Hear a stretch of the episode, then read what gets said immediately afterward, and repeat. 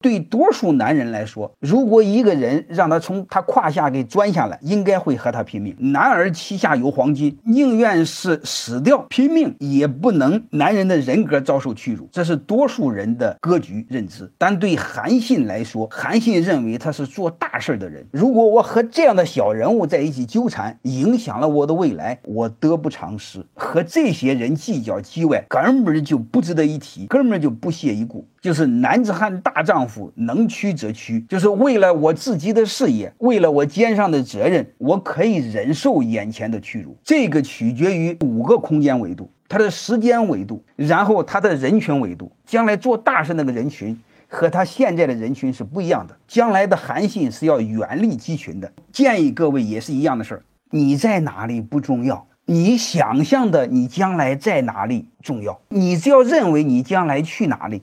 你就会找到去哪里的路。如果你认为将来到不了哪里，你就不会往这方面去努力。